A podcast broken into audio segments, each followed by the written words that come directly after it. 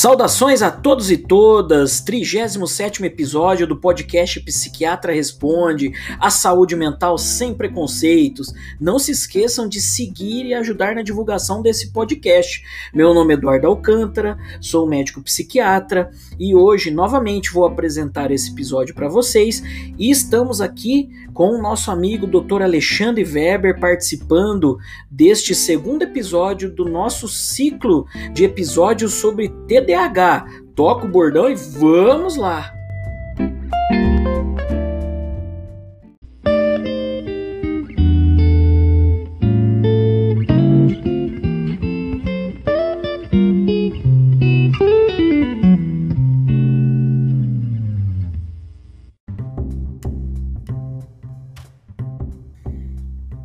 Novamente aqui em nossos estúdios, o Dr. Alexandre Weber.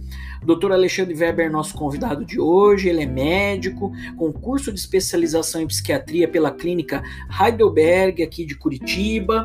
Estamos no 37 episódio deste podcast e novamente aqui com o nosso convidado, que desta vez vai falar um pouco sobre o tratamento do TDAH em adultos. Lembrando, vou dar uma sugestão a vocês: voltem para o episódio 36. Nesse episódio, o Dr. Alexandre ele fala um pouco sobre os aspectos históricos do TDAH, sobre o diagnóstico, sobre os aspectos clínicos do TDAH, o TDAH em criança, o TDAH em adulto, que seria a parte 1 desse ciclo de episódios que estamos fazendo sobre esse transtorno que é estudado há séculos dentro das ciências médicas. Então vamos lá, novamente aqui com, com o doutor Alexandre. Muito obrigado por aceitar esse convite, Alexandre. Eu que agradeço novamente também, né? Eu que acompanho desde o piloto do programa e me sinto honrado de ser convidado de novo para a gente continuar conversando com esse assunto e agora falar um pouco do tratamento em TDAH. Bora lá. Então vamos lá, Alexandre. Então, é, hipoteticamente, é, estou desconfiado, estou com déficit de atenção. A gente já falou sobre a parte clínica, que nem tudo, nem todo déficit de atenção vai ser o TDAH. Enfim, sobre a, as vertentes clínicas desse diagnóstico. Mas eu, eu estou com esse diagnóstico. Como que é o tratamento? Eu tenho que marcar consulta com algum médico? Como que se faz o tratamento do TDAH em adultos? em adulto, a gente tem que partir primeiro do princípio que com certeza tem que procurar um médico. Né? É, no Brasil, a gente tem poucas opções de, de psicoestimulantes, né?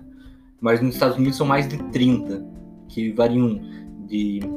Hoje em dia, a gente tem nos Estados Unidos a, adesivo em gotas, em frasco.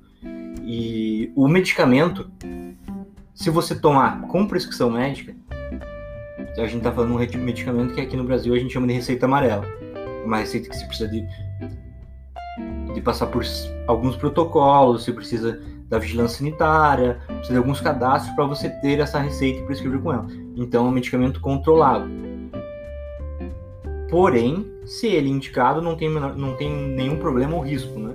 O médico está indicando para usar para uma determinada situação.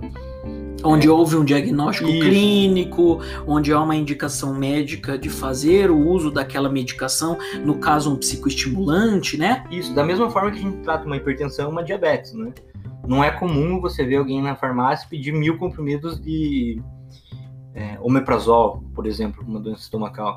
Como não é comum você também chegar na farmácia e uma pessoa pedir mil comprimidos de é, lisdexanfetamina metilfenidato. Então, é, a dependência dele não é uma coisa normal. Tá? É, porém, se prescrito com indicação e critério diagnóstico, a gente tem muita boa resposta. Né? Que eu falei, acho que na última, no último episódio a gente até comentou. É, a partir do momento que você começa a fazer tratamento com remédio, a gente começa a ver milagres, né? Porque o paciente agradece muito, tem uma mudança substancial na, na forma, na, no, cotidiano na vida do paciente, né? Na produção, né? Na qualidade de vida, né? Isso. Eu costumo dizer assim, o tratamento não é barato, né? O que torna mais difícil você fazer um medicamento de abuso, né?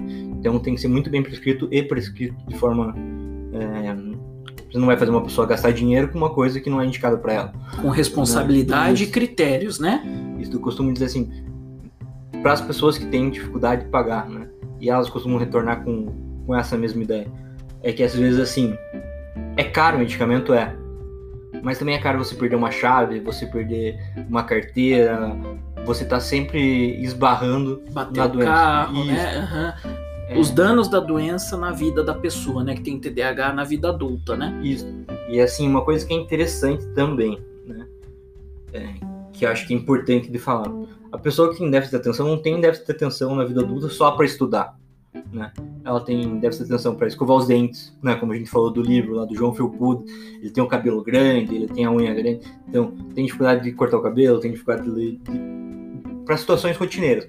Então, a medicação é de uso contínuo, né? Muita gente pensa, ah, eu não vou estudar hoje e não vou tomar. Não, a pessoa vai ter déficit de atenção para lavar louça, para lavar roupa, né? E isso gera um desgaste que mais para frente se converte em outros sintomas, em depressão, cansaço. Então, o remédio de uso contínuo todo dia, né? Conforme indicação médica, óbvio.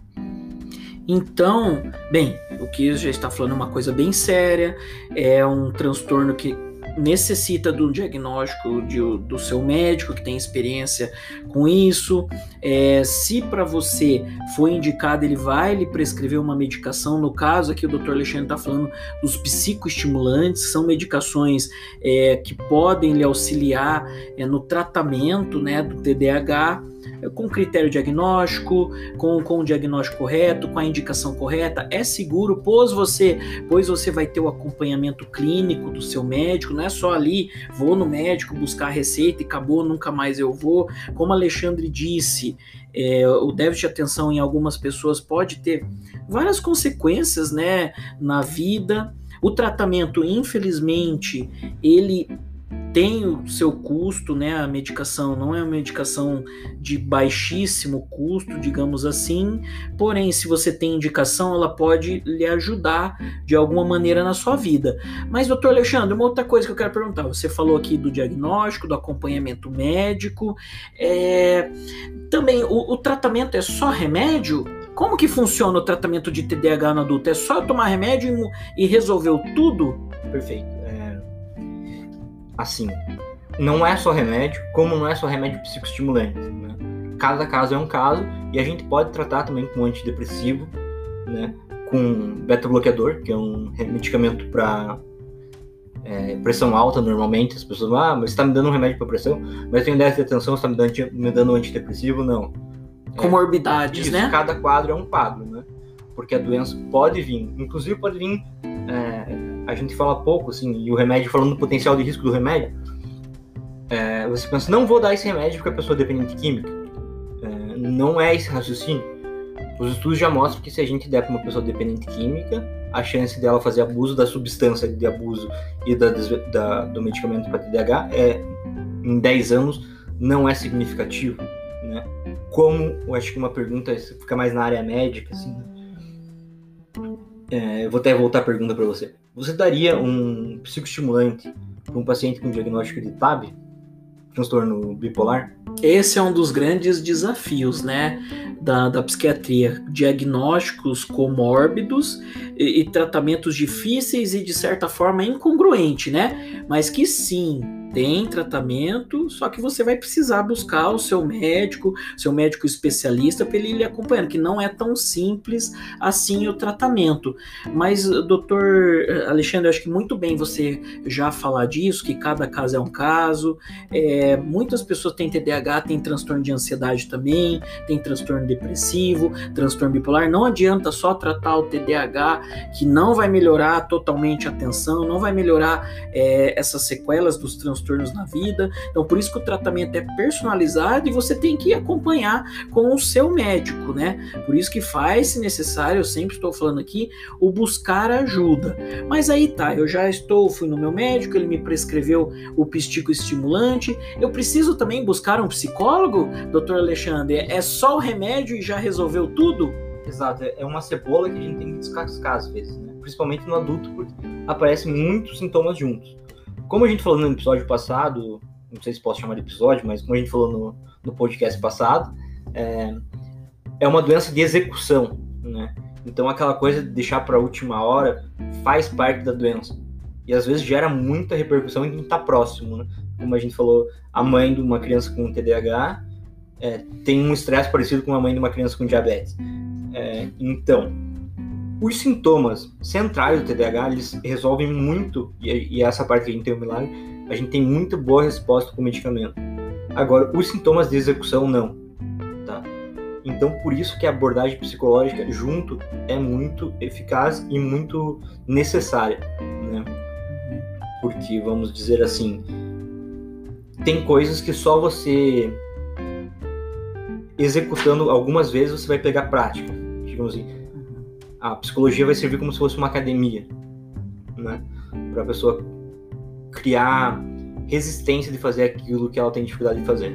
Perfeito, Alexandre. Então, como para quase todos os transtornos que a psiquiatria se ocupa, o tratamento padrão ouro é multidisciplinar. O mesmo vale para o TDAH, né? Vai precisar do seu acompanhamento do seu médico, seu médico psiquiatra, mas também vai ter que acompanhar com psicólogo, fazer psicoterapia, identificar, necessita, tá? Até mais coisas, né? A equipe multidisciplinar pode ter até mais profissionais, não é só o psicólogo e o psiquiatra. Perfeito. Mais alguma coisa, doutor Alexandre, sobre o tratamento no TDAH em adulto? Para o pessoal que está nos ouvindo? Aproveitando a, o ensejo, né? Acho que o Eduardo cometeu um erro de, de convidar um, um psiquiatra com TDAH para falar de TDAH. Acho que estamos extrapolando o tempo de volta. É, vou falar um pouco da, da parte psicológica, que precisa um pouco da atenção do médico também nessa parte. Porque você vai, vai estar tá falando com uma pessoa que tem déficit de atenção, que ela precisa ir no psicólogo toda semana. Isso vai ser um martírio, vai ser um sofrimento para ela, ela vai ter dificuldade de executar. Então você precisa ter muito tato na hora de encaminhar ela para fazer e, fazer essa transição e esse tratamento conjunto em sintonia com, com o psicólogo que os resultados são muito melhores. Né? Esse tratamento em equipe com pessoas que atendem esses casos e que têm experiência com esses casos é muito importante, né? Faz a diferença, né, Alexandre? Uma coisa é a pessoa que toma só o remédio, outra coisa é uma pessoa que está em acompanhamento em psicoterapia, que, que faz esse acompanhamento em equipe. Dá uma diferença, não dá? Você nota isso na tua prática clínica, Alexandre? Da mesma forma que a gente nota do, do o preconceito de a gente caminhar para o psicólogo, o psicólogo tem esse mesmo problema de caminhar para a gente, não relativo ao profissional, relativo ao paciente que não quer tomar remédio ou o psicólogo não funciona quando na verdade, eu fazendo uma correlação novamente, eu acho que seria a mesma situação que se encontra o ortopedista e o fisioterapeuta, né? Trabalham em equipe, né? Um necessita do outro em prol do bem-estar do paciente, né? Isto. Ok, então, então esse foi o 37 episódio do podcast Psiquiatra Responde. De uma maneira mais simples aqui, a gente quis é, contextualizar. O doutor Alexandre mostrou para vocês que sim, tem tratamento o, o TDAH adulto. Novamente, muito obrigado, é, doutor Alexandre. Ah, eu que agradeço novamente. É, estamos à disposição qualquer coisa que precisar. Até mais, pessoal. Não se esqueçam de seguir o nosso podcast. Fui!